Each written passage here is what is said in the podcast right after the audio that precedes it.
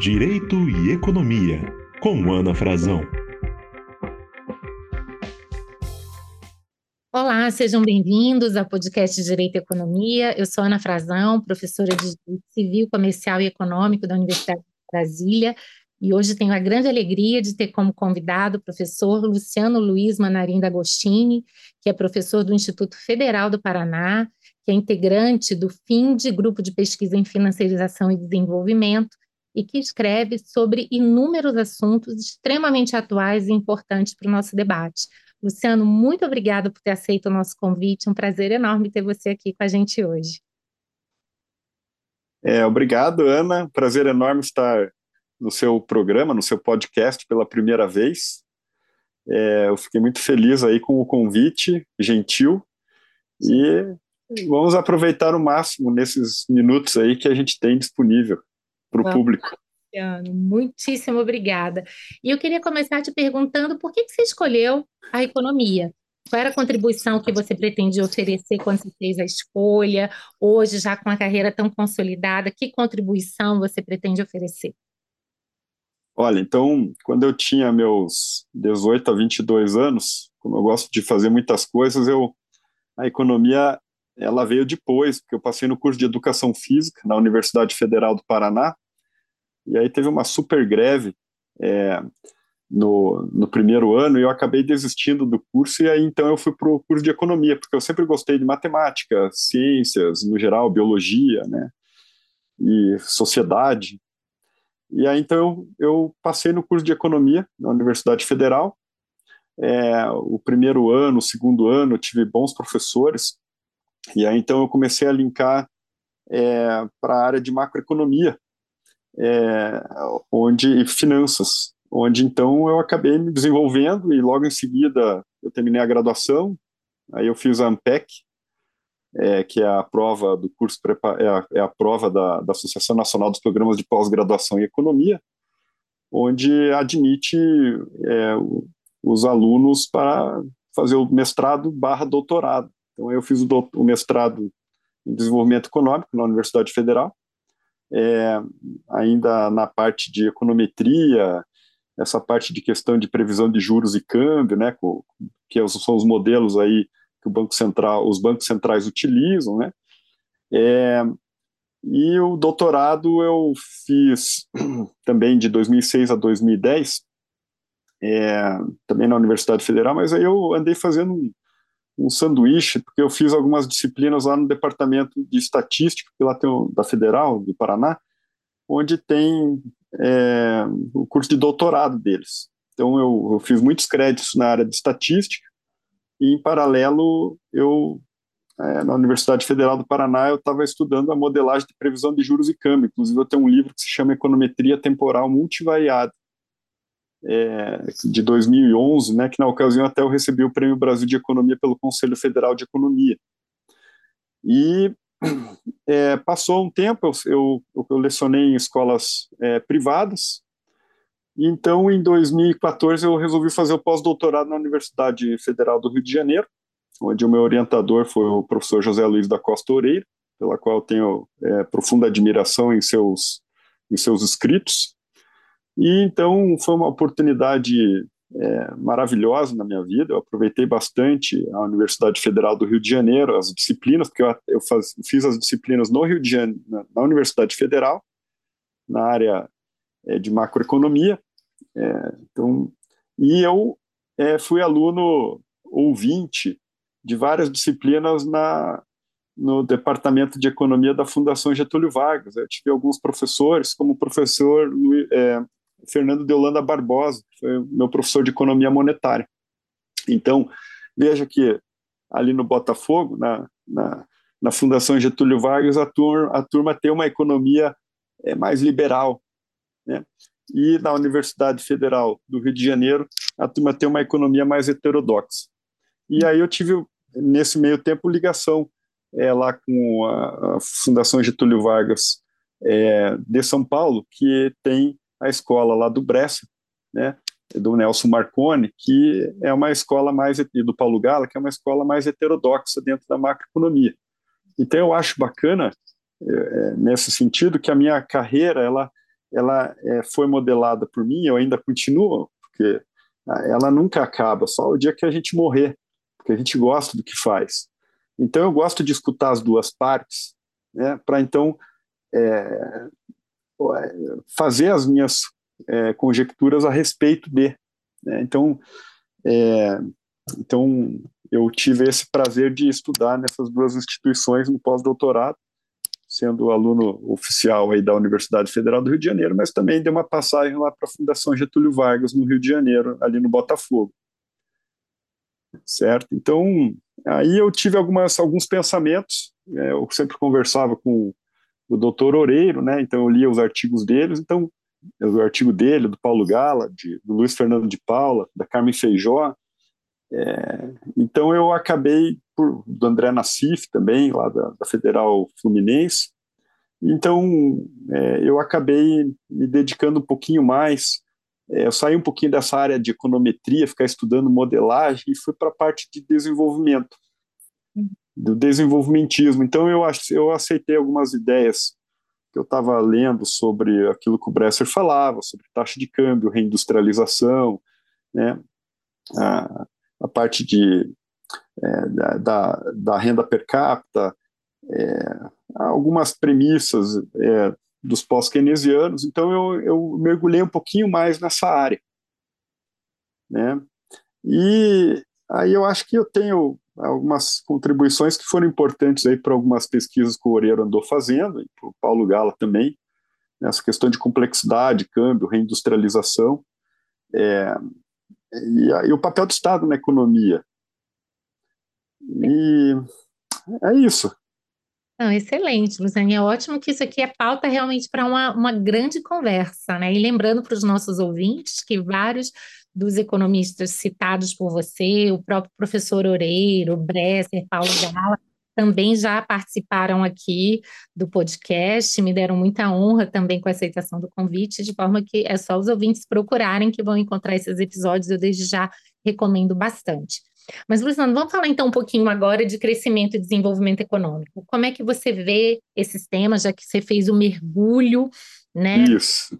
Discussões, inclusive com perspectivas, digamos assim, opostas, até a fim de trilhar a sua própria ideia, né? A gente vê é o debate brasileiro tem muita confusão entre crescimento e desenvolvimento, e ao mesmo é. tempo tem um lado prático, porque parece que o Brasil nem cresce, nem se desenvolve.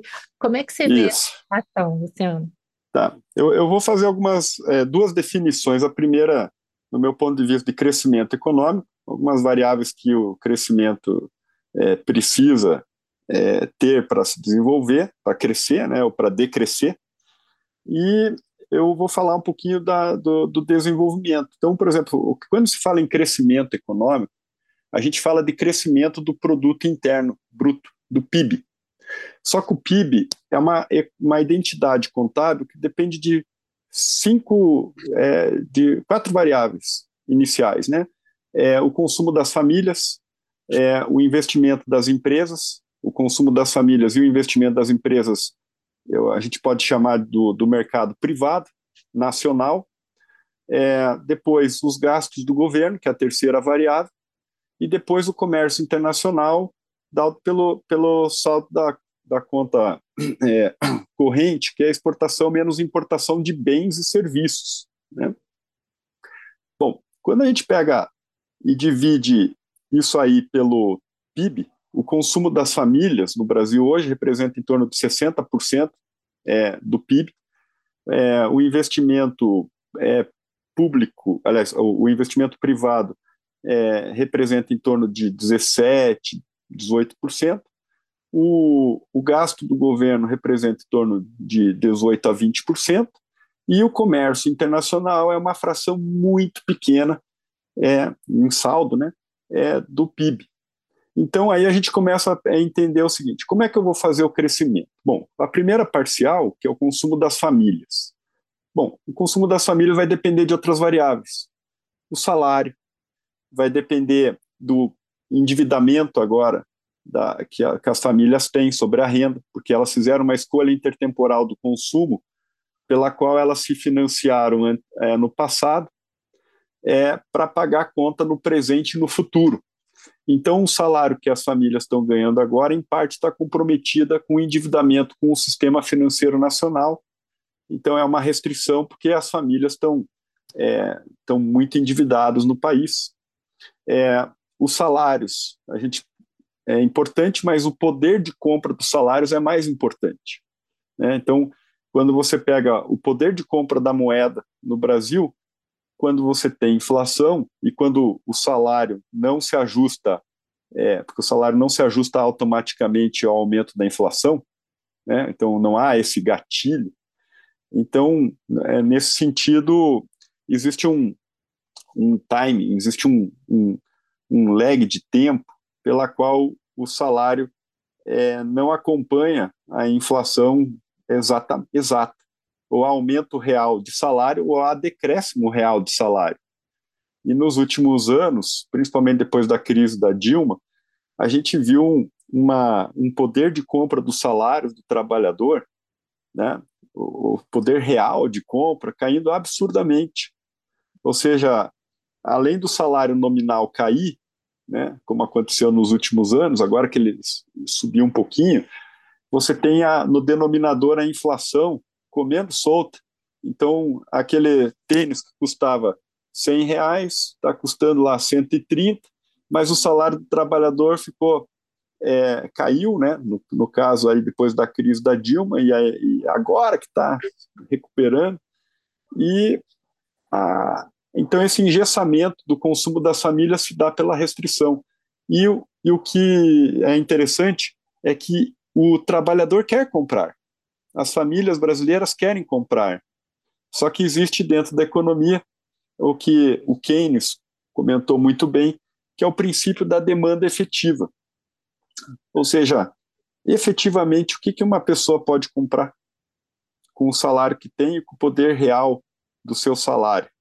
Então, existe muita restrição à, à, à demanda, basicamente pelo consumo das famílias, dado essa, essa condição ou seja, as famílias querem comprar, mas não podem comprar. É, então, é, muitas pessoas ainda não têm internet. É muitas pessoas não têm, não têm um celular bom, mas querem ter um celular bom, mas não conseguem. Então, essa restrição pelo consumo das famílias é importante. Mas daí a gente, veja que ainda estou falando da primeira variável do crescimento. É, depois eu vou para a próxima o, o, a primeira, essa, essa situação, agora vamos pensar em salários. Mas o salário do trabalhador é baixo. Ah, tudo bem. Então agora a gente vai discutir complexidade econômica, a gente vai discutir nível de tecnologia dentro do país, educação. O Brasil hoje tem 215 milhões de habitantes, com aproximadamente sete anos de escolaridade média. Isso dá um, um perfil de currículo do trabalhador brasileiro é, de primeiro grau incompleto, na média. Então, você tem salários que, comparado com países desenvolvidos, é mais baixo. Você, tá, você tem é, uma, uma, você tem o setor de comércio, serviços, indústria e o agronegócio. Né? Então, tem setores que, que têm os salários mais altos, que têm um pouquinho mais de sofisticação tecnológica, é, e tem setores que não têm sofisticação tecnológica. E o Brasil, tecnicamente, é, pela, pela, complexidade econômica, índice de qualidade de emprego, é, nós temos uma. É, a gente parou no tempo. É, o Brasil. Aí entra a questão lá de reindustrialização, etc. Então, os salários do trabalhador são baixos, é, porque você tem um setor não desenvolvido comparado com os países que têm um salário e com uma renda bem mais alta. Então, aí, esse núcleo, a gente pode discutir depois o papel do Estado sobre esse tema. Né? É, o, o, segundo, então, tá, então, a, então pelo o crescimento do PIB pautado no consumo das famílias, como as famílias já têm um crédito muito alto e farto e comprometido, é, porque estão ainda financiados, casa própria em 20, 30 anos, automóvel 20 com a linha branca, etc. Então, é, mesmo melhorando um pouco os salários, é, ainda você tem o engessamento por uma, um longo período de tempo. É, então é por isso que é, é, pode crescer um pouquinho, depois cai. Então você não vai ter um, um crescimento sustentável é, se não tiver mudança estrutural nessa parte. A segunda parte é muito interessante, porque a segunda parcial do, do PIB é o investimento é, das empresas. Aí você tem é, o investimento, né? questão do investimento. É, você tem a formação bruta de capital fixo, você tem o estoque, você tem a ociosidade das, das indústrias, do comércio, do serviço no geral. Então, o Brasil trabalha com uma capacidade ociosa. Então, você tem uma taxa de juros hoje do Banco Central de 13,75. Você tem é, as empresas privadas é, fazem um investimento pautado na expectativa de vendas futuras. Só que se para quem ele vai vender? Ele vai vender para as famílias que estão com problema de restrição é, é, pelo, seu, pelo seu poder de compra, e você tem é, o governo, que é a terceira parcial do crescimento do PIB, tendo as regras fiscais que, por exemplo, impede do, do governo fazer um programa de infraestrutura muito amplo com gasto público. Então, a empresa privada que pode vender para o governo e pode vender para as famílias acaba assim é, tendo problema de, é, de demanda, porque o governo está travado pela restrição do orçamento e as famílias estão travadas pela, por essa essas questões todas que eu comentei. E ainda a, a, as empresas que querem fazer algum investimento, é, elas, elas vão observar o que é a, vários projetos de, de, de, investimento e também vão comparar. É, hoje, na prática, na prática, eu converso com vários empresários, na prática eles estão pensando, puxa, o mercado financeiro em título público está me dando 13,75 aí de, de renda bruta, algo como em 11 é, de renda líquida, ou até mais, dependendo do momento que ele comprou. E quando ele compara é, setorialmente a sua taxa de lucro, que está próxima da taxa de juros, é, e quando toda, praticamente toda a dívida pública brasileira está em reais e não em dólar, então qual é o incentivo que o próprio Estado está dando para a segunda parcial do PIB, que é o, é o investimento, em especial o investimento empresarial, é, para eles é, fazerem o papel do crescimento econômico de aumentar a sua produção. Quando a taxa de juros está tá num nível muito alto e a taxa real de juros tá, é uma das maiores do planeta. Aí então você tem um engessamento das, é, dessa segunda parcial. E ainda o detalhe que é, não é complexo, porque a nossa indústria tá, não é complexa, ela não está no estado da arte internacional para fazer uma exportação de tecnologia celular. A gente não consegue produzir celular, a gente não consegue produzir computador, a gente, a gente não consegue produzir impressoras, impressora 3D. A gente, tá, a gente tem, a gente é receptor de, de, de produtos de tecnologia e a gente não consegue exportar produtos de tecnologia que poderiam melhorar então esse investimento privado é, e também é, é uma questão, falta educação, falta mão de obra, falta é, muitas coisas que a gente tá, vai comentar ainda hoje.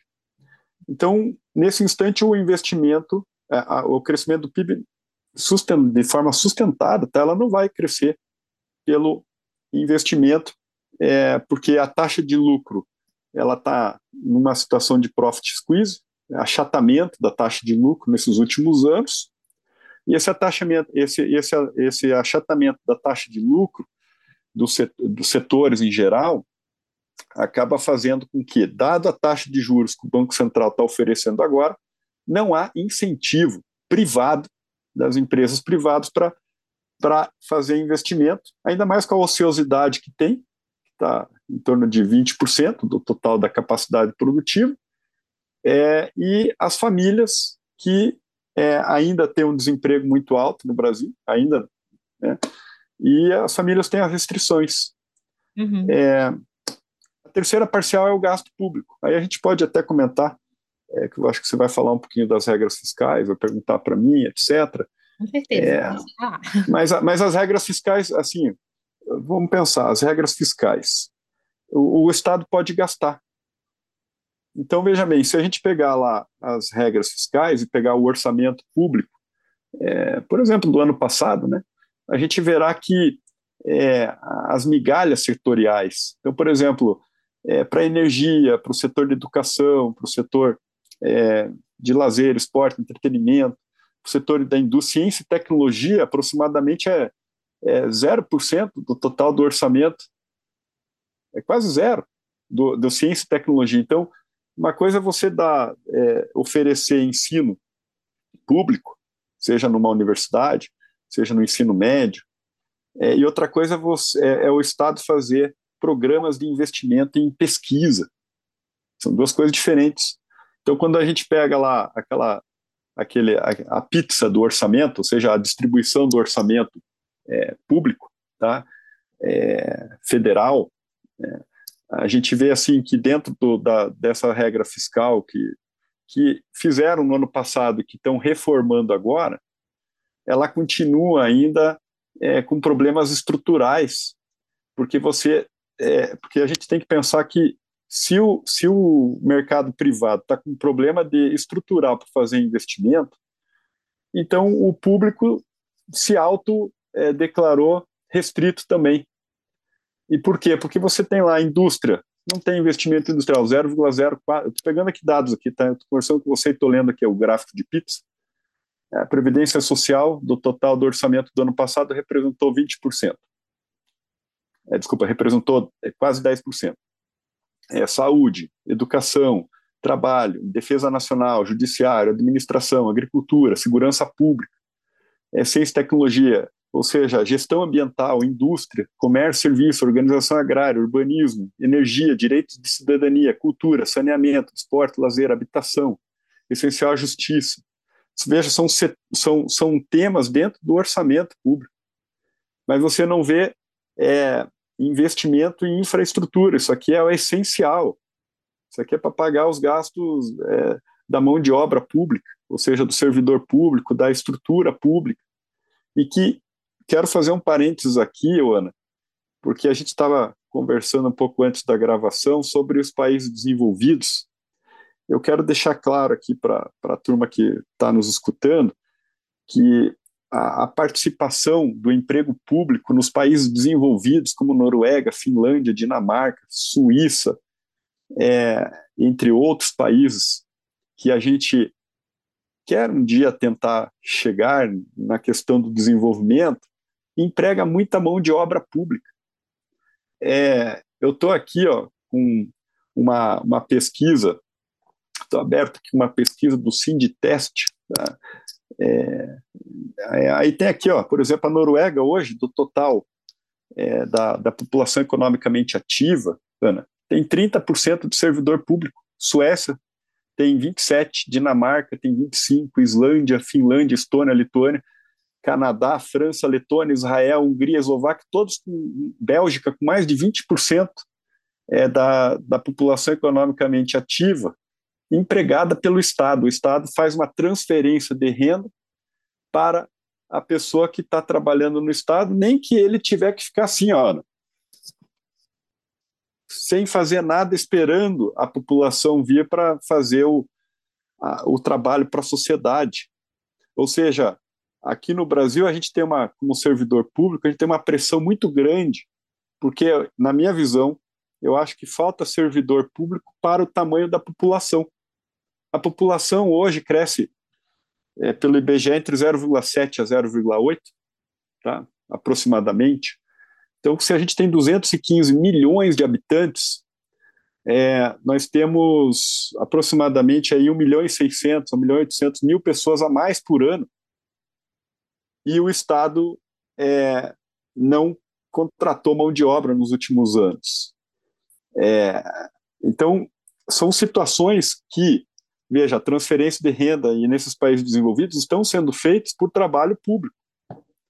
Aqui no Brasil, aí quando você pega o orçamento nominal, que daí inclui os juros do Banco Central, você tem uma, uma transferência de renda brutal para 1% da sociedade, 1,5% da sociedade.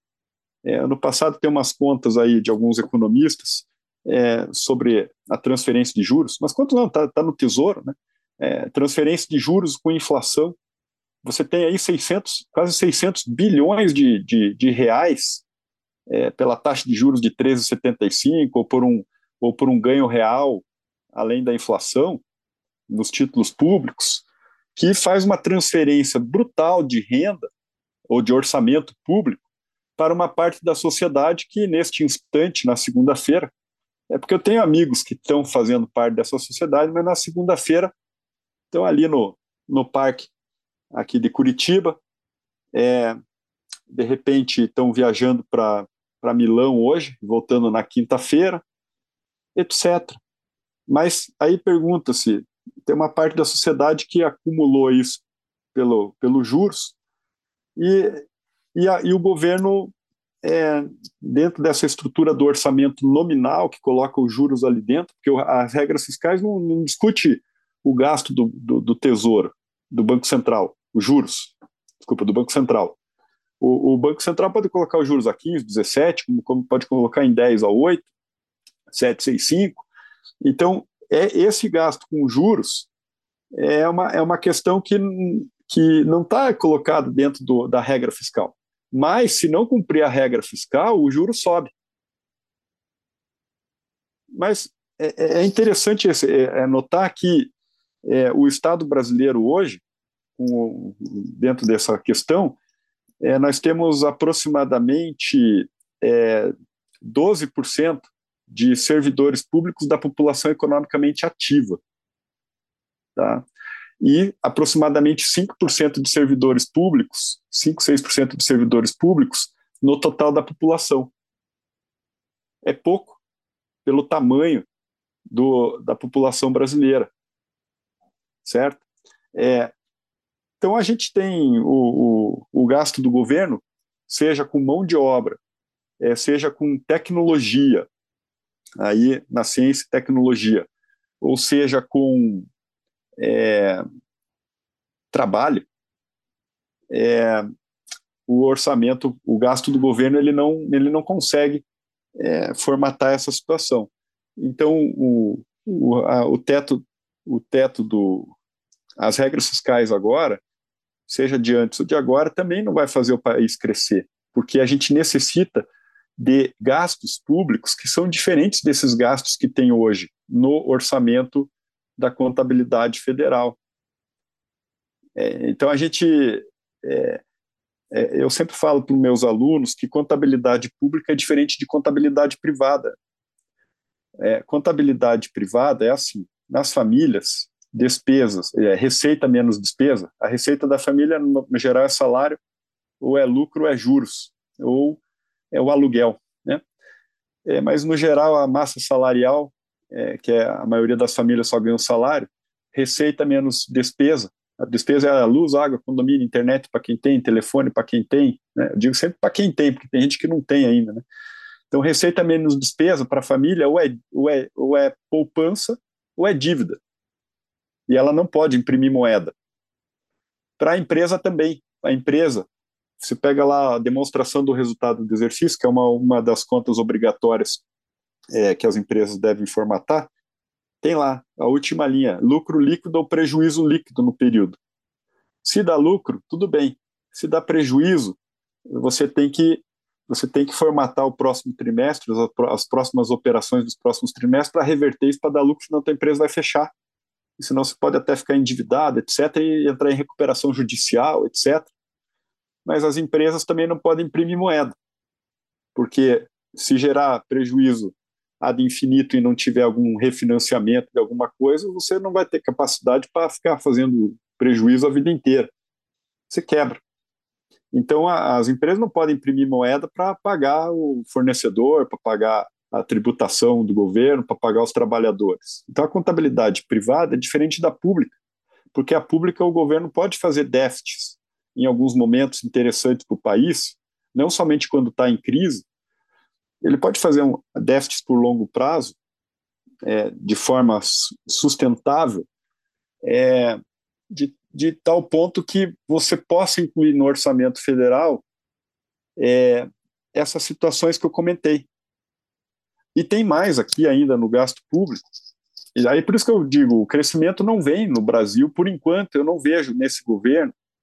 É, é, veja, é, não é que é uma é, crítica ao governo, a, a, a, é crítica à oposição e ao governo.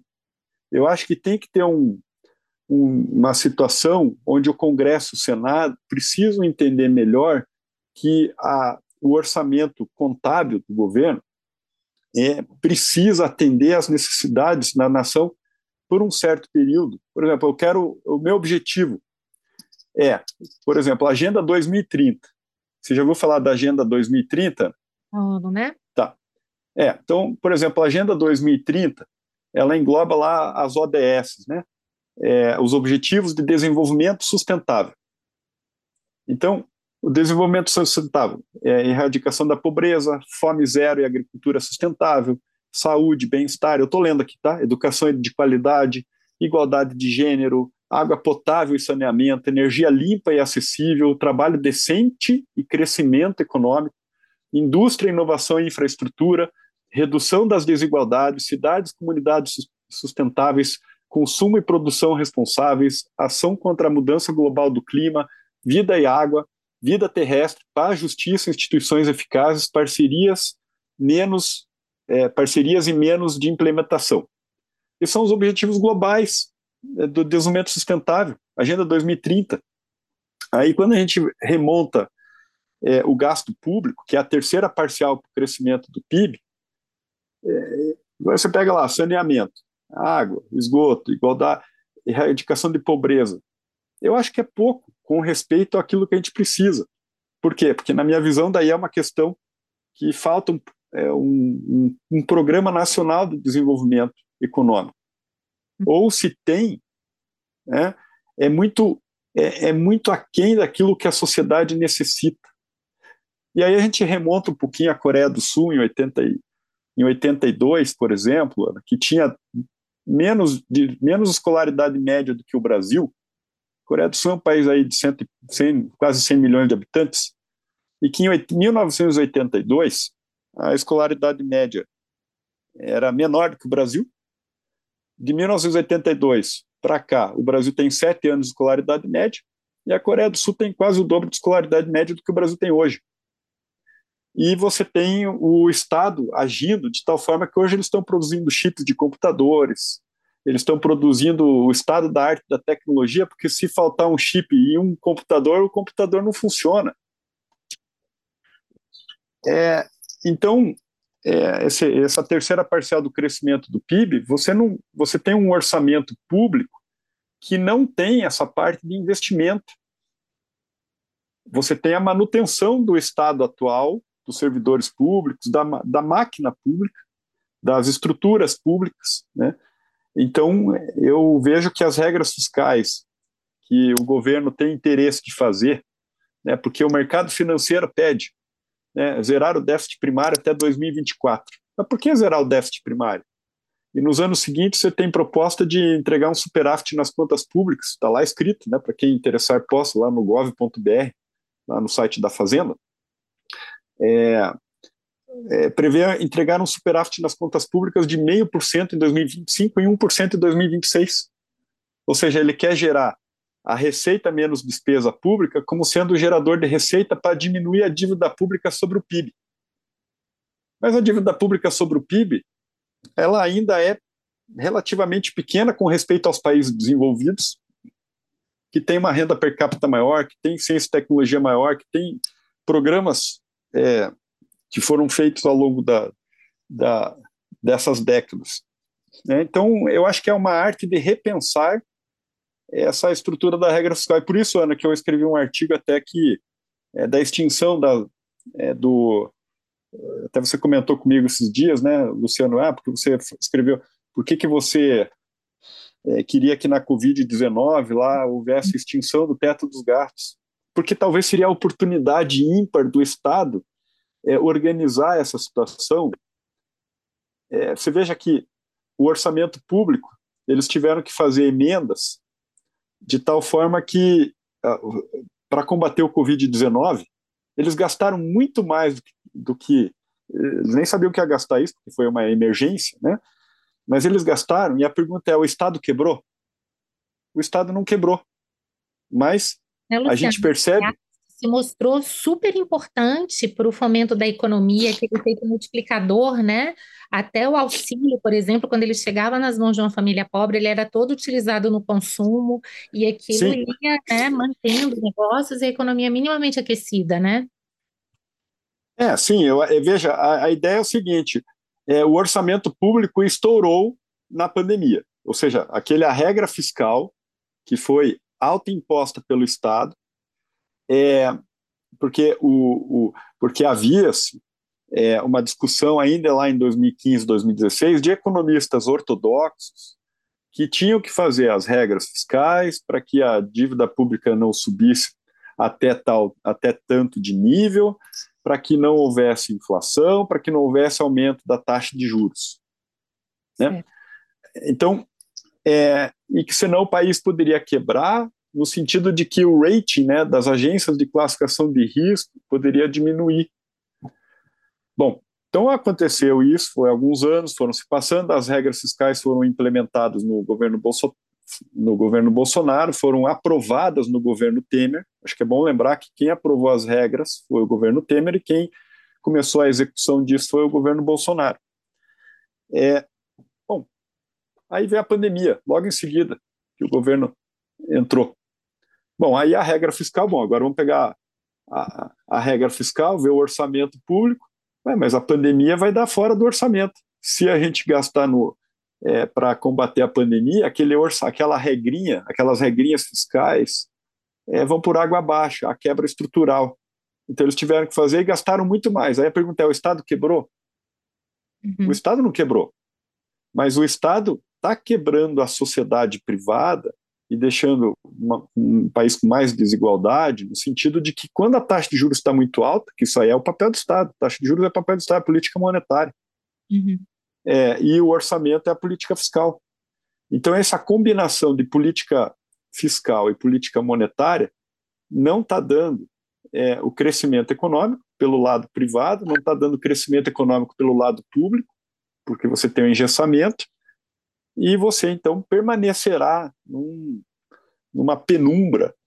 O Brasil está numa penumbra onde o papel do Estado na economia, que poderia acontecer pela política fiscal e monetária, parar com essa, esses, esses dogmatismos contábeis, uhum. é, é, e, e, que a contabilidade pública pode gerar déficits, só que gerar déficits com investimentos bons, investimentos em algum setor para indústria, é, é, educação é, e outras áreas.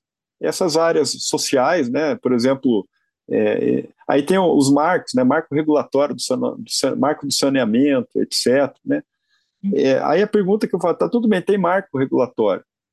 Aí você vai para cidades é, onde a pobreza é extrema, porque você tem a pobreza nas cidades grandes, que é aquela favelada toda, que é difícil, e você tem a, a, a pobreza do interior. É, são duas condições ali separadas, né?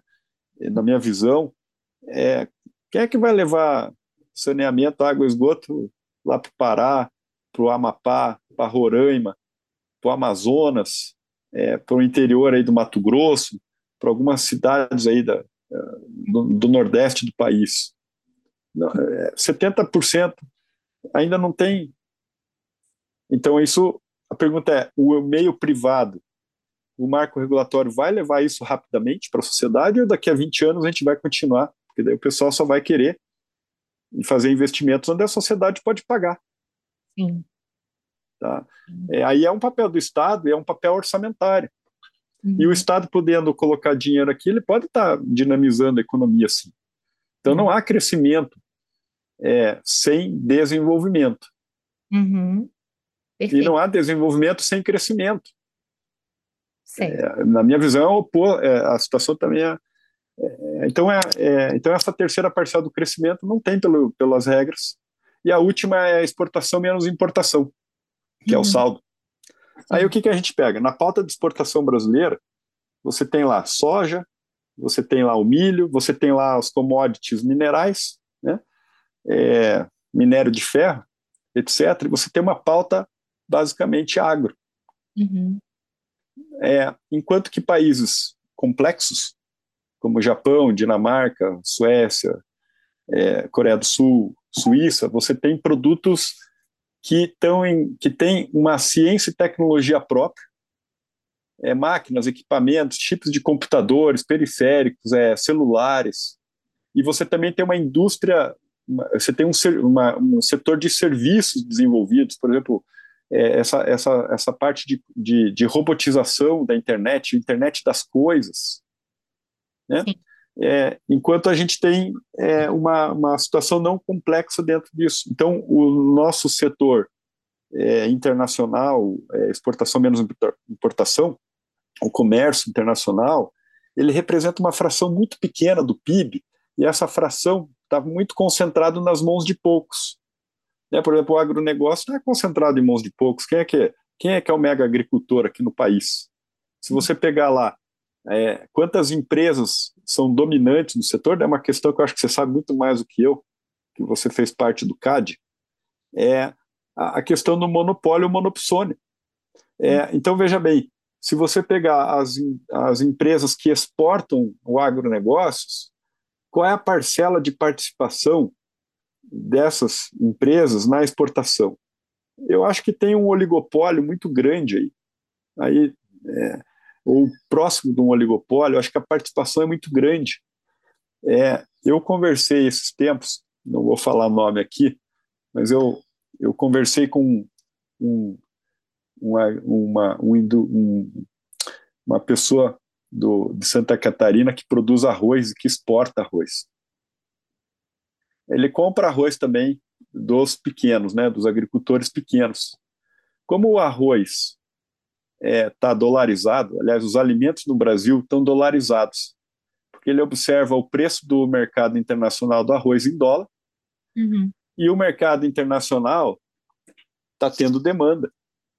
Uhum. É, aí o que acontece? Com a guerra da Ucrânia e Rússia, etc., é, as commodities agrícolas, no geral, subiram nesses últimos anos, em dólar. Então, para acompanhar essa situação, o, o cara que é dono do, do agronegócio e que pode exportar, ele fala assim: eu não quero mais é, vender o arroz aqui no Brasil ao preço que estava antes. Eu quero vender ao preço que está agora, no dólar de agora. Então a gente está com a, o arroz, o feijão, etc., dolarizado. Porque se o mercado internacional tem um, tem um preço muito alto, eles vão querer exportar.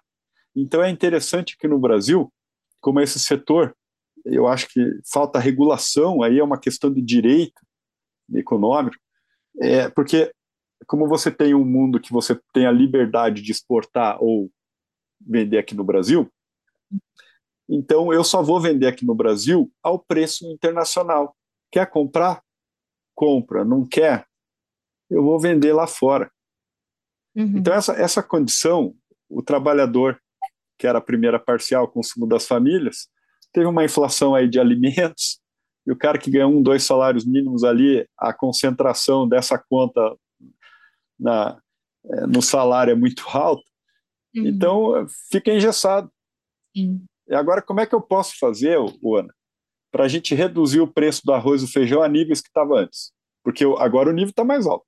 Uhum. O, nível, o, o amendoim, milho, Uhum. Como é que eu faço para reduzir a preço de poucos anos atrás? Aí, então o Estado precisa entrar nesse sistema para a gente. Aí tem uma questão de regulação. Sim. Será que o Estado não pode é, é, fazer algum tipo de imposto? Será que o Estado não pode fazer alguma fazenda pública, então, para atender a demanda internacional? E essa turma que quer vender no mercado internacional esporte, tudo bem?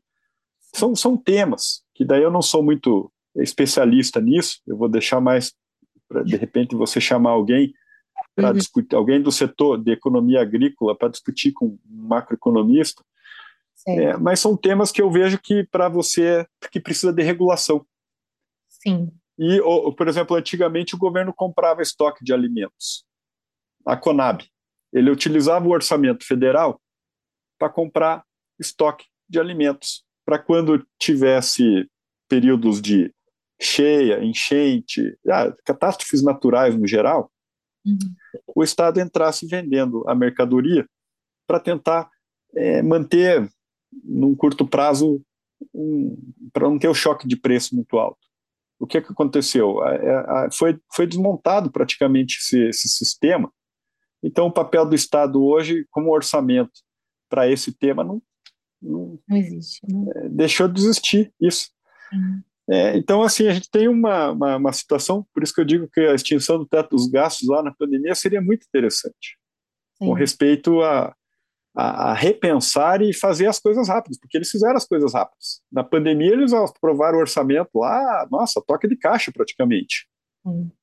Então, como... de onde que saiu esse dinheiro? Porque até dois meses atrás, antes da pandemia, três meses atrás, antes da pandemia, não tinha dinheiro para outras coisas, mas de repente veio bilhões de reais e como você disse, emergência.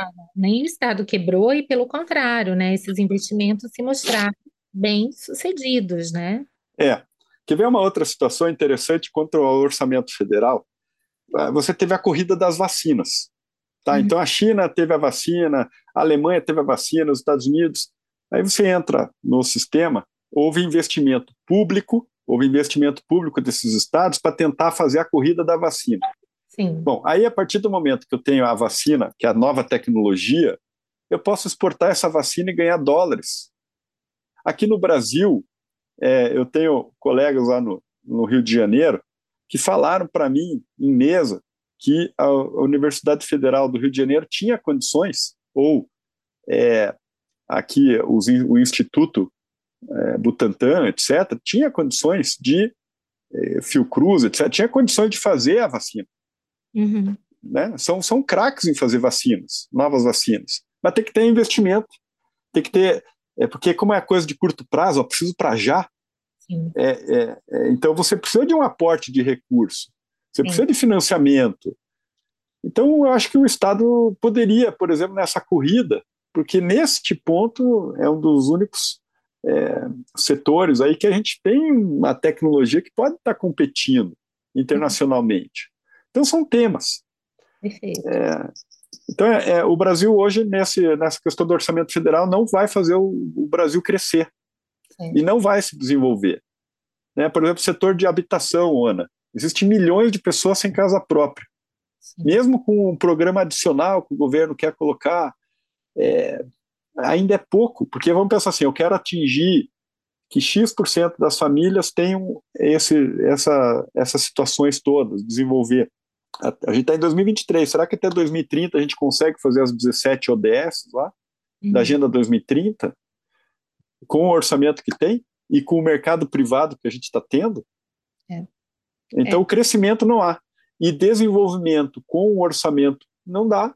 E o desenvolvimento pelo mercado privado não vem, porque o mercado, porque assim, ó, a estratégia. O que é a estratégia nacional de desenvolvimento? Para os Estados Unidos, é, Europa, Japão, vamos pensar em energia limpa, descarbonização, essa, essa onda do clima pode gerar novos empregos é, no futuro.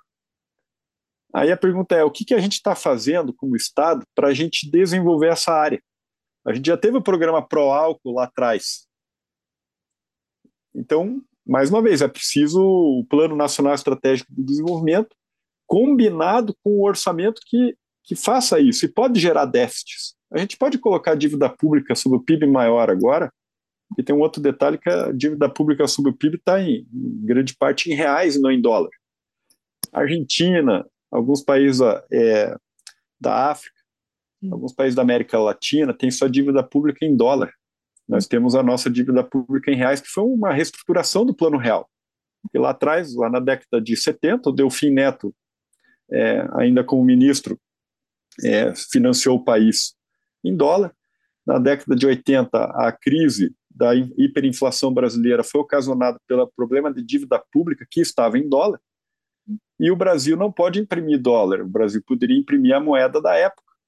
Sim. Então aí você gerou um problema é, estrutural, né? É, onde é, o Brasil só conseguiu reverter essa situação em 2006, quando o presidente, o então presidente Lula na época, é, pagou os últimos 15 bilhões de dívida em dólar, e o Brasil começou a ficar credor em dólar na época. Então, o Plano Real, além de estabilizar o, a inflação, né, é, de tentar estabilizar a inflação, é, de tentar estabilizar a moeda, ela teve um papel, uma, um pano de fundo tentar, tentar fazer a mudança estrutural da dívida pública que estava em dólar para real, e isso foi conquistado. Então, hoje o Brasil tem um, uma situação interessante na dívida pública, porque a dívida pública está em reais, a dívida uhum. pública da Argentina está em dólar, a Argentina não pode imprimir dólar, então eles continuam num, num sistema é, caótico, Sim. e o Brasil, para mim, está no caos porque quer, porque o Estado quer. Porque é... os parla... porque e quando eu digo Estado, não é só a, é a oposição, é a situação. A situação de repente entende isso, mas a oposição não entende ou até mesmo é, essa essa discussão macro teria que ter teria que levar isso para o Congresso Senado o pessoal entender que é possível fazer déficit, é possível aumentar a dívida pública sobre o PIB, e a gente consegue, num segundo momento, de repente, sustentar a dívida, um patamar é porque esse dogmatismo é. contábil que você se refere, não é, Luciano? Ele acabou se tornando uma espécie de ciência. É muito interessante quando a gente vai ver mesmo o debate norte-americano, muitos dizem, olha, sobre vários aspectos, os, foram os democratas que se tornaram até mais ortodoxos que os próprios republicanos, né? Talvez só agora com o governo Biden é que a gente esteja vendo uma certa quebra desse dogmatismo e uma tentativa de, de retorno desse papel do Estado, né? É, exato. E, e, tem uma coisa dentro disso, Ana, que é a, a, a, concentração do orçamento. Porque não adianta só eu aumentar o gasto. Eu quero saber onde é que está a concentração do gasto. A, hoje não é não gastar, mas é gastar bem, né, Luciano? Nas é, é gastar, é. é gastar direcion, é um gasto direcionado. Então, se você pega o orçamento, não, é, pega o orçamento nominal, não o primário. Se você pegar o orçamento nominal, você tem os juros lá dentro. E os juros é um gasto inicial do governo, ele pode recuperar isso através de uma tributação, etc., pagar esses, esses juros que daí a sociedade vai pagando. Né? É, então, reclama-se de uma carga tributária alta no Brasil, né? os industriais reclamam, mas ao mesmo tempo a gente vê na, na ponta da, da despesa pública uma participação muito grande no orçamento nominal de juros. Então, é, é, então existe essa, essa discussão da causalidade, né? tributação versus juros, etc. É, mas a pergunta dentro desse sistema é, é, a organização dentro do orçamento, aí vai para o lado micro, mais o orçamento direcionado. Né? Então, o orçamento no Brasil federal, eu acho que é concentrador, que é um outro problema.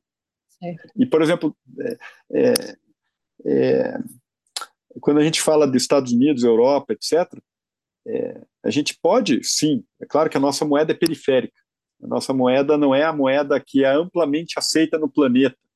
Por exemplo, a gente não faz comércio internacional com real, porque se você for lá para Ilhas Fiji, os caras não sabem nem o que é real, mas dólar sabe. Então, hum. dólar, euro, etc., e agora a moeda chinesa. E a moeda russa, olha que interessante aconteceu na Rússia com a guerra, que para você comprar gás, na, gás natural na, da Rússia, para a Europa comprar gás natural da Rússia, é, ano passado o, o, Putin determinou que eles tinham que abrir contas em bancos russos na Rússia para em, em, moeda para liberar o gás. Então essa essa essa essa condição é que a, eles podem estar com uma moeda mais forte internacionalmente porque estão amparados por um produto que todo mundo quer. E o Brasil não tem isso. O Brasil tem uma moeda que é amplamente aceita nacionalmente, mas o Brasil tem toda a dívida pública em reais.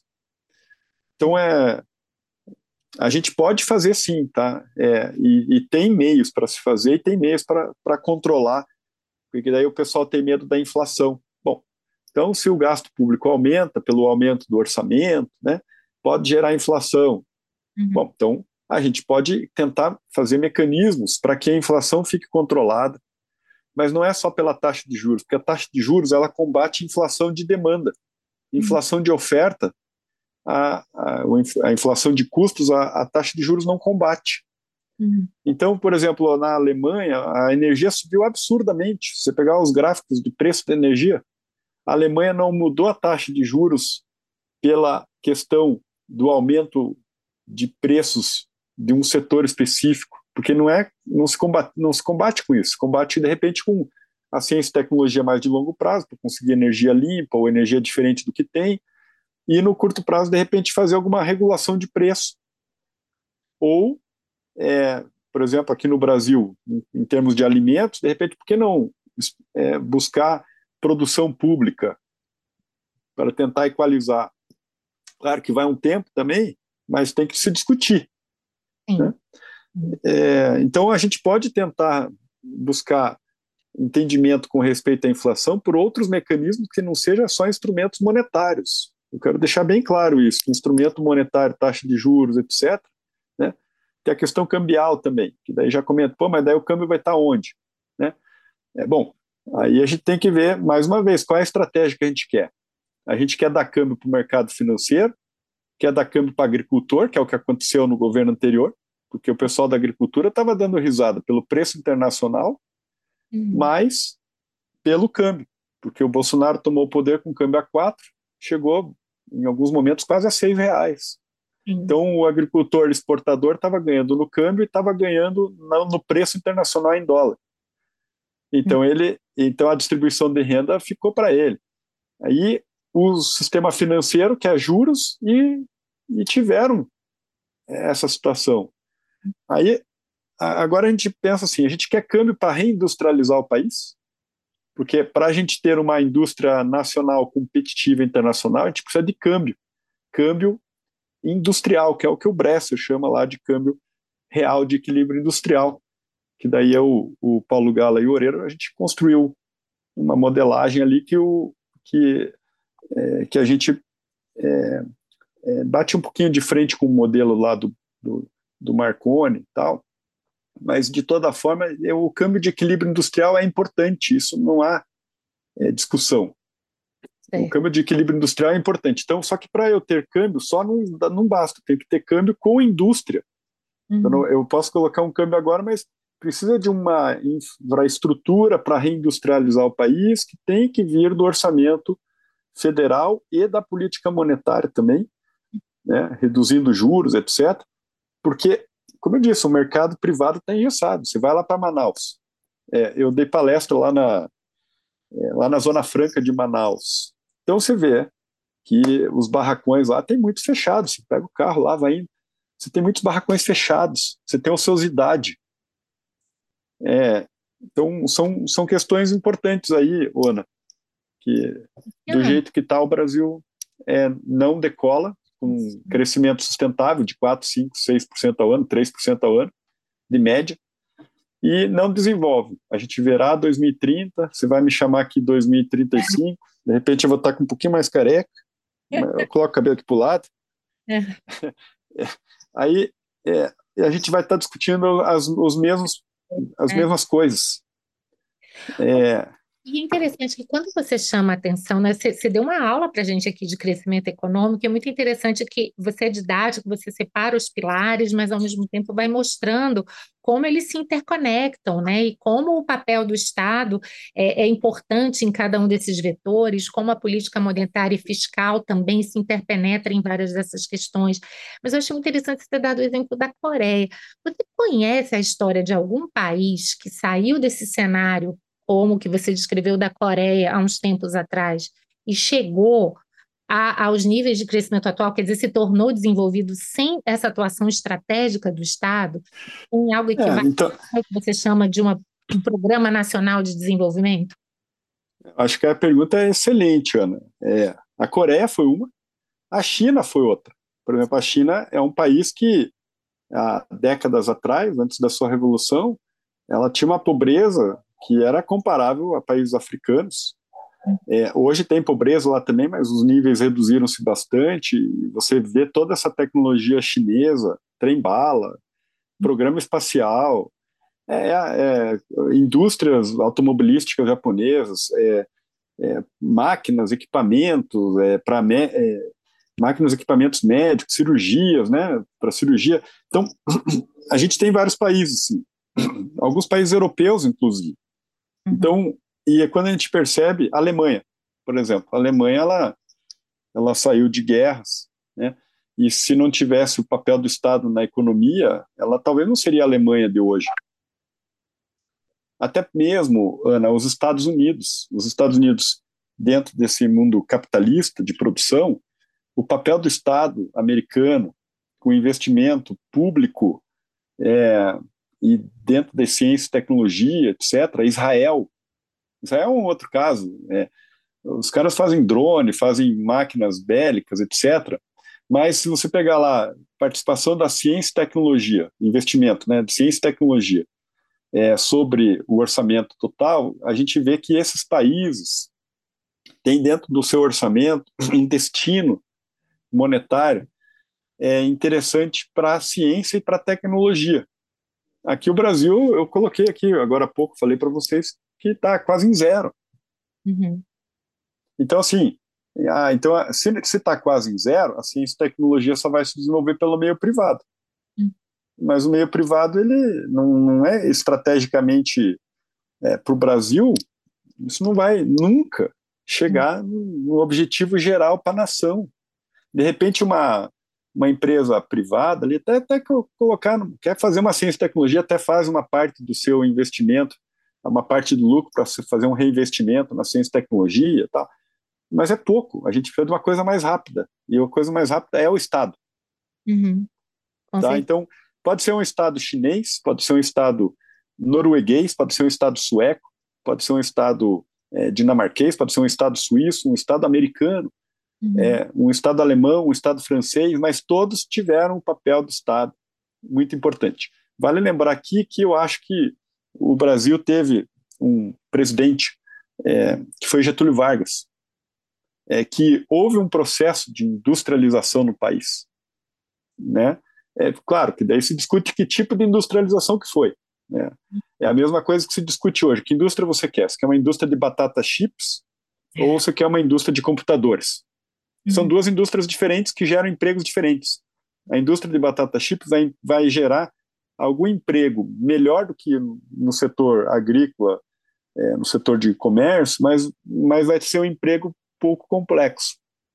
Uhum. Agora, se você quer uma, é, uma indústria de alta precisão, de produtos de alta precisão, você vai ter empregos melhores, com salários melhores, mas a população vai ter que estar mais treinada para chegar nessa indústria.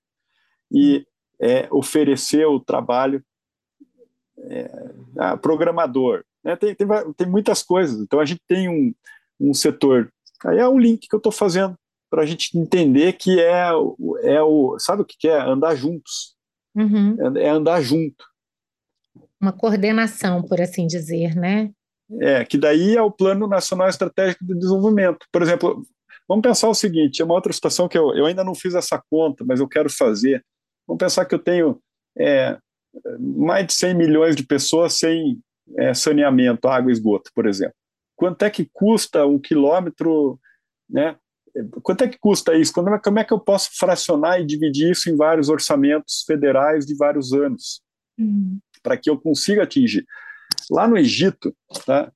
é interessante porque tem, tem, um, tem cidades que estão sendo construídas. A gente, a gente tem hoje favelas no Rio, são Paulo, em vários lugares, tem é, cidades que foram se desenvolvendo de forma autônoma, né, é, sem nenhum tipo de, de programa de, de cidade, né, é o que aconteceu na, na maioria do mundo, mas você tem é, cidades no Japão, por exemplo, que foram estruturadas, cidades novas de tecnologia que foram recém-montadas, tem cidades novas lá. É, e aqui no Egito tá, tem, tem cidades que estão sendo montadas na, no Emirados Árabes Unidos. Né? Então, a questão é: a gente pode remontar as cidades? A gente pode implodir o que tem e fazer tudo de volta? A China está com um programa de implosão das coisas lá que é absurda. Uhum. Implode coisa antiga, o Estado coloca coisa nova. Então, mas isso está acontecendo em alguns lugares também. Né? Uhum. Né? Então, é, veja, essa história de Coreia do Sul, eu dei exemplos aqui. O uhum. Estado suíço se desenvolveu porque o governo suíço colocou dinheiro em alguns setores específicos. Uhum. É, por exemplo, a, a, você sabe que o, é, aqueles túneis do Rio de Janeiro. A do Estado realmente é um, uma questão muito é, mais é. lógica do que baseada em, em questões empíricas, né, São Quando a gente isso, isso. a história de crescimento e desenvolvimento dos países, a gente vai ver. Obviamente que a gente não está aqui querendo justificar que toda interferência estatal é. seja boa, seja eficiente, né? Pelo contrário, a é. gente Mostrar é. que tem que ser uma atuação cuidadosa, é. estratégica, mas que, sendo assim, ela é realmente muito importante para o crescimento e para o desenvolvimento, né? É. Então, por exemplo, olha os túneis do Rio de Janeiro, onde é que passam os metrôs. Aquelas, para você é, colocar um túnel, para você é, construir um túnel, você tem que ter tecnologia, você tem que ter aquelas máquinas de perfuração de túnel. São máquinas suíças, são máquinas alemãs. A gente não tem capacidade de produzir isso. A gente construiu com, com tecnologia dos outros. Uhum. É, e, e, nesse, e nessa situação, aí aqui no Brasil, Ana, que você falou agora, é, mas aí o Estado faz isso, aí a corrupção, aí a, como é que é, é desvio, de dinheiro, de, desvio de dinheiro público, né? Uhum. Poxa, aí entra, aí entra o teu setor, o setor de direito que tem que regular isso e aí você sabe mais do que eu. Eu acho que o combate a isso é modelado, então, com regras do direito. Uhum. Mas a gente não, mas essa, é, é, mas essa generalização não, não pode acontecer. É, de repente a fraude, a coisa é específica, vai combatendo no micro ali, uhum. de alguma forma. Uhum. Né? A gente não pode é, parar só porque aconteceu em algum momento. Uhum. A gente não pode ter medo é, é uma outra coisa, tem que ter coragem também. Uhum. Aí é que está a questão de um, de um, não é um estadista, é um conjunto de pessoas que estão no governo e no parlamento, né? Seja eleito pelo povo, né? É, seja até mesmo servidor público, eu acho que tem que tem que tem que buscar isso também, porque ele está servindo ao povo, é buscar é, realmente entender que eles estão ali para trabalhar para o povo e não para meia dúzia de pessoas com essa estrutura de lobby é, setorial, é o poder, né? O poder está ali porque eu preciso de voto para aprovar algo para minha empresa privada ou para o setor privado, etc., com interesse privado. Aí, então é esse desvio de interesse e a corrupção, fraude, etc., é, são situações que precisam ser organizadas dentro do Estado. Né? Ninguém está falando é... que é fácil, né, Luciano? Que a gente está. Não é fácil, claro que não é fácil. Porque se fosse né? fácil, vocês fosse é. fácil, você vamos se candidatar e está tudo certo. Eu sou candidato e a Ana também, né? A Ana vai ser candidato também. É que aqui a gente está no pensamento. Uma, a outra coisa é a execução. Exato. A execução é um conjunto de pessoas. Então aí eu pergunto, puxa, porque eu, eu, eu, eu vejo assim como tem países que são muito organizados em termos de corporação, uhum. o corporativismo, né? É, então, como é que se organiza isso? Uhum. É, é, uma coisa que eu, eu não sou especialista nisso para dizer, mas é, é impressionante como você cons consegue observar o desenvolvimento também com o papel do Estado atuando naqueles que trabalham para o Estado. Sim. Tá? Há soluções institucionais, né? Desde que se tenha Isso. coragem, como você disse, também prudência, né? Então vai ser super importante. Mas, Luciano, o nosso papo está ótimo, mas a gente já está chegando perto aqui do nosso horário. Eu queria concluir com duas perguntas que eu sempre faço diante dessa aula magnífica que você nos deu, tocando em tantos assuntos sensíveis e fazendo todas as costuras, né? Primeira dessas perguntas, como é que você vê a relação direito e economia? Olha que você já falou aqui várias vezes, né, André? Isso aqui é problema de vocês. Mas assim, você Isso. é um economista que entende que sim, mercados e todos esses problemas é. vão depender sim de uma regulação jurídica adequada. É, então, vamos falar um pouquinho de regulação jurídica, algumas coisinhas, que tem muitas, né? Mas o que eu lembro, a parte de oligopólio, CAD. Será uhum. que aquela participação para se tornar oligopólio é, é esse número mágico? Será que não é um número menor? Uhum. Esse é um ponto fundamental, essa ideia é regra, né? É, segundo, é, com respeito às, às, às regras de alguns setores.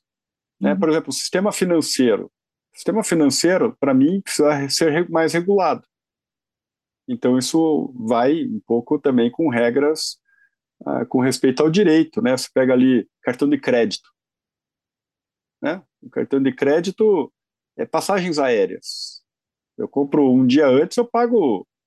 É, parece que estou sendo é, levando uma facada nas costas. É, é porque o, o, o, consumidor às vezes pode errar na compra. Às vezes o cara comprou na data errada, na hora errada, mas, puta, aí às vezes o ônibus atrasou. Ele tem que pegar o ônibus para ir para o aeroporto. Aí o ônibus atrasou, putz, aí ele chegou a atrasar no aeroporto até o, pro, o próprio trânsito da cidade grande, São Paulo, Rio, etc. Você não consegue chegar no aeroporto porque de repente tem um trânsito pesado, bater no carro, etc. Não consegue chegar, cara, perdeu a passagem. E aí? Aí o cara oferece para você se a passagem que você comprou X, te oferece 10 vezes mais caro. São é. regrinhas que são que fazem parte do direito uhum. e que eu acho que podem ser costuradas aí. Isso é. na parte são, então veja essas regras são micros. Eu acho que a, o micro, é, o direito no micro, acho que pode ajudar no macro.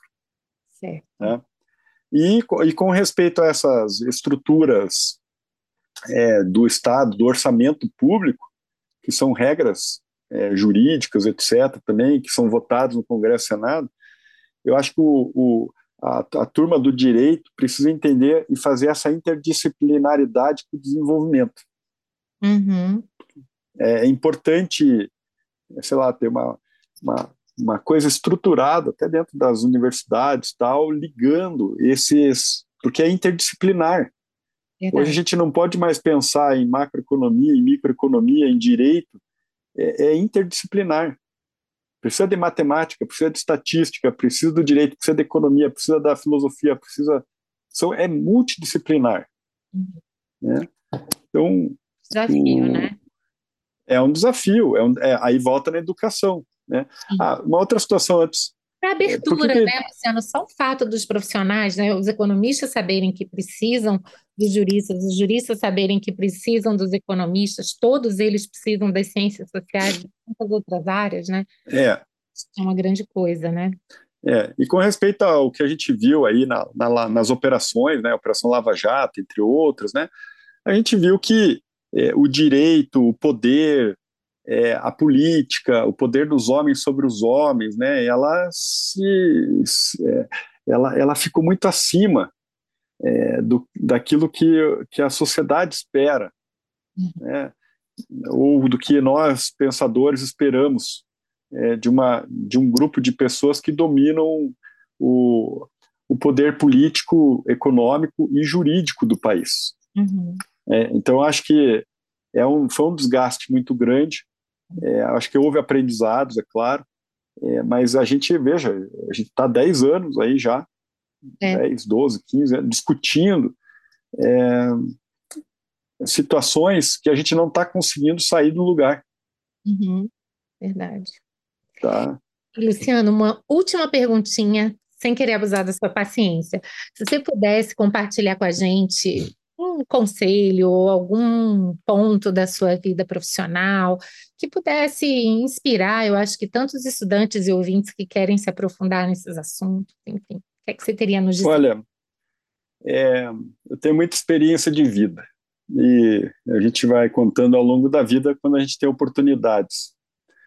É, primeiro, eu acho que é ter amor pelo que faz, vontade, e não só pensar no dinheiro.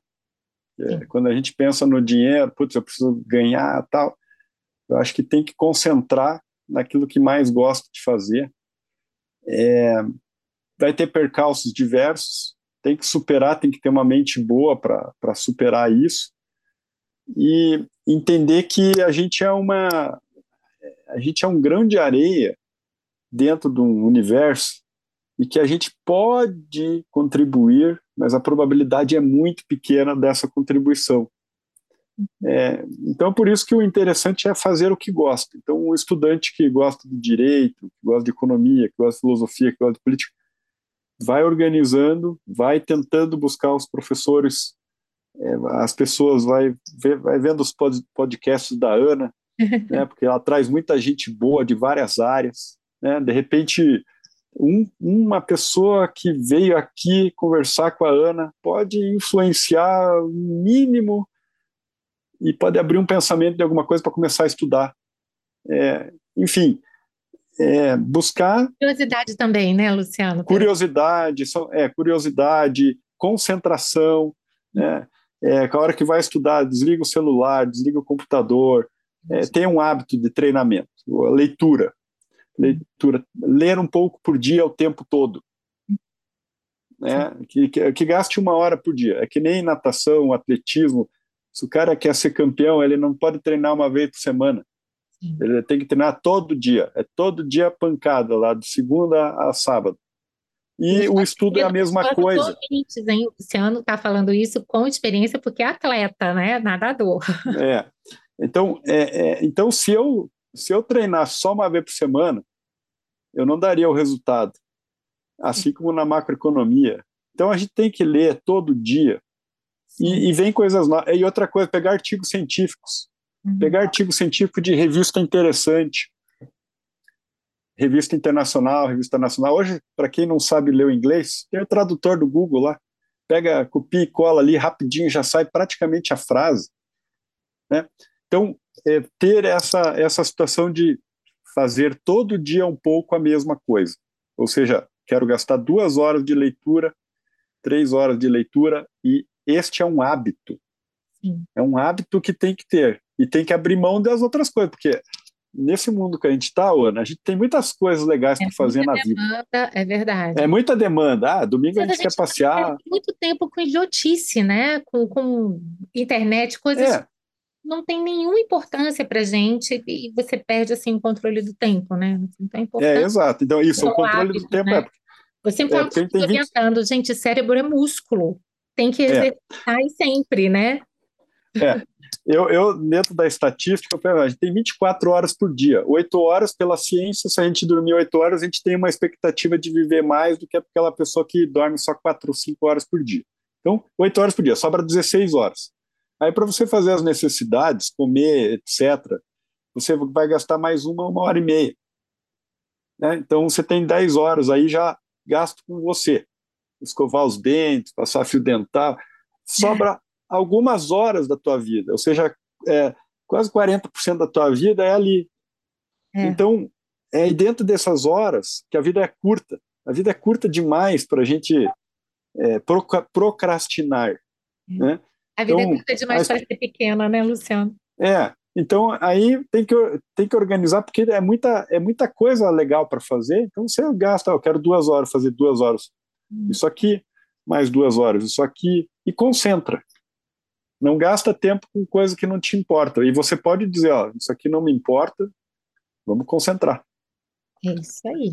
Luciano, super obrigada. Foi assim um prazer enorme te ouvir, aprender com você. Ficamos aqui acompanhando o seu trabalho, te desejando toda sorte e esperando. Obrigada. Eu sou esperançosa. Quem sabe a gente se encontre daqui a alguns anos para falar de coisas boas que tenham acontecido, né? Mas concordo com você. Sim, sim nada for alterado, os prognósticos não são tão bons assim, né? Sim, claro. A gente vai se ver outras vezes, com certeza. Eu vou ah. precisar do teu auxílio aí Conta sobre comigo. o oligopólio. Eu estou estudando isso, tá? É uma coisa que eu estou estudando na sequência. E Vamos trocar. Eu tenho que agradecer mais uma vez, foi um imenso prazer aí participar do teu podcast. Prazer. E espero que todo mundo é, aí ouça a nossa conversa, assim como a conversa dos demais integrantes aí, convidados da Ana, né? Super obrigada, Luciano. Um grande abraço para você. Obrigado. Tchau, tchau. Você ouviu o podcast Direito e Economia com Ana Frazão. Produção e trabalhos técnicos José Janci Marques. Para maiores informações, acesse o site anafrazão.com.br e siga nas redes sociais.